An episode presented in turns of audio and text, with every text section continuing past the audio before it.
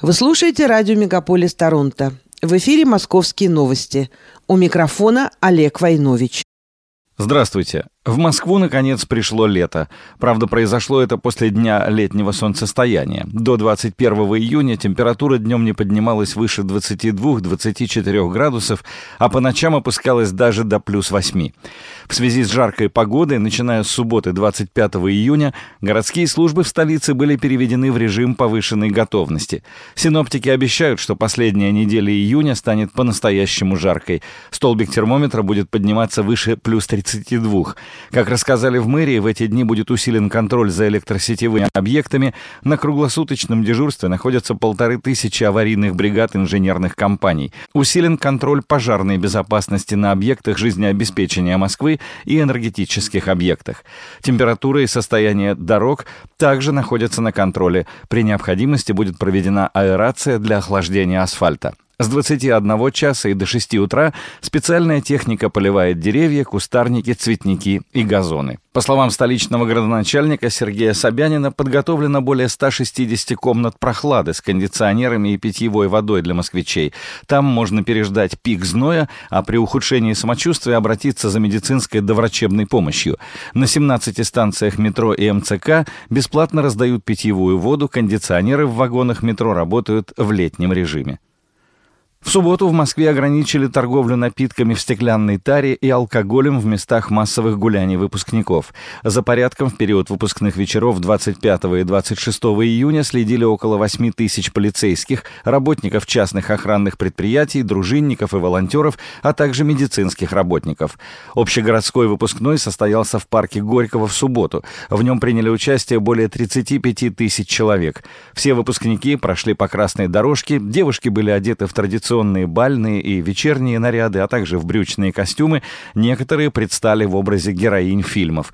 Музыкальная программа «Нон-стоп» продолжалась до 4 утра. В полночь над парком запустили салют. На территории выпускного была полностью запрещена продажа алкоголя.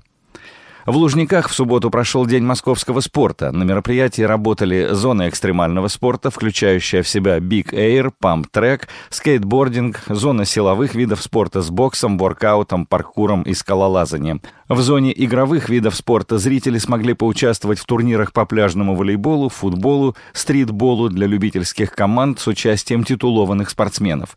Главным событием дня стал шоу-поединок с участием олимпийской чемпионки по фигурному катанию Алины Загитовой с двукратным олимпийским чемпионом по боксу Олегом Саитовым.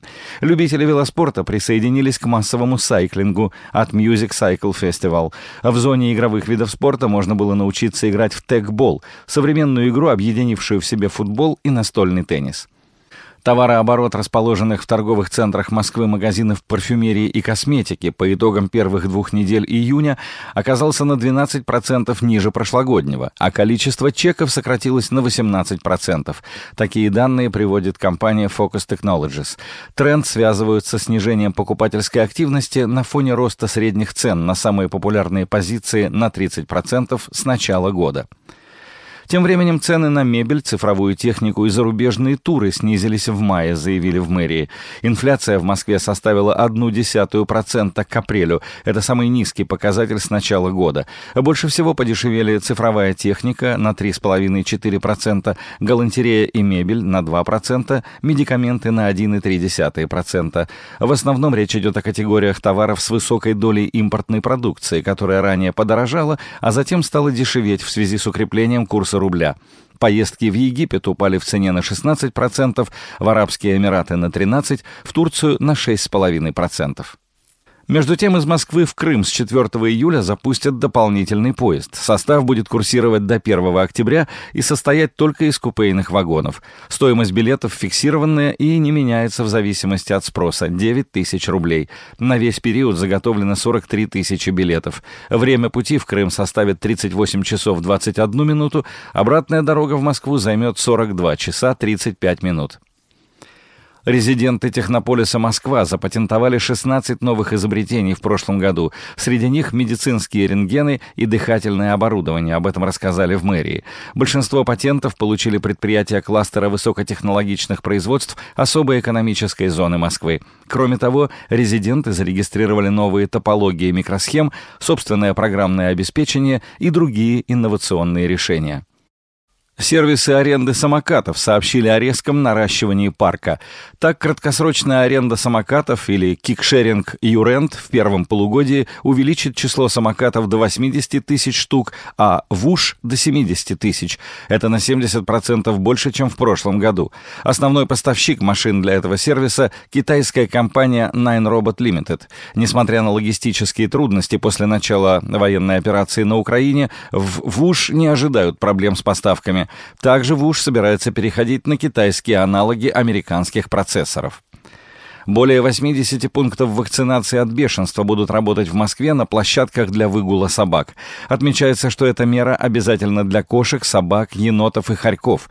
За две недели до вакцинации рекомендуется провести профилактику против гельминтов. Прививать можно только здоровых питомцев.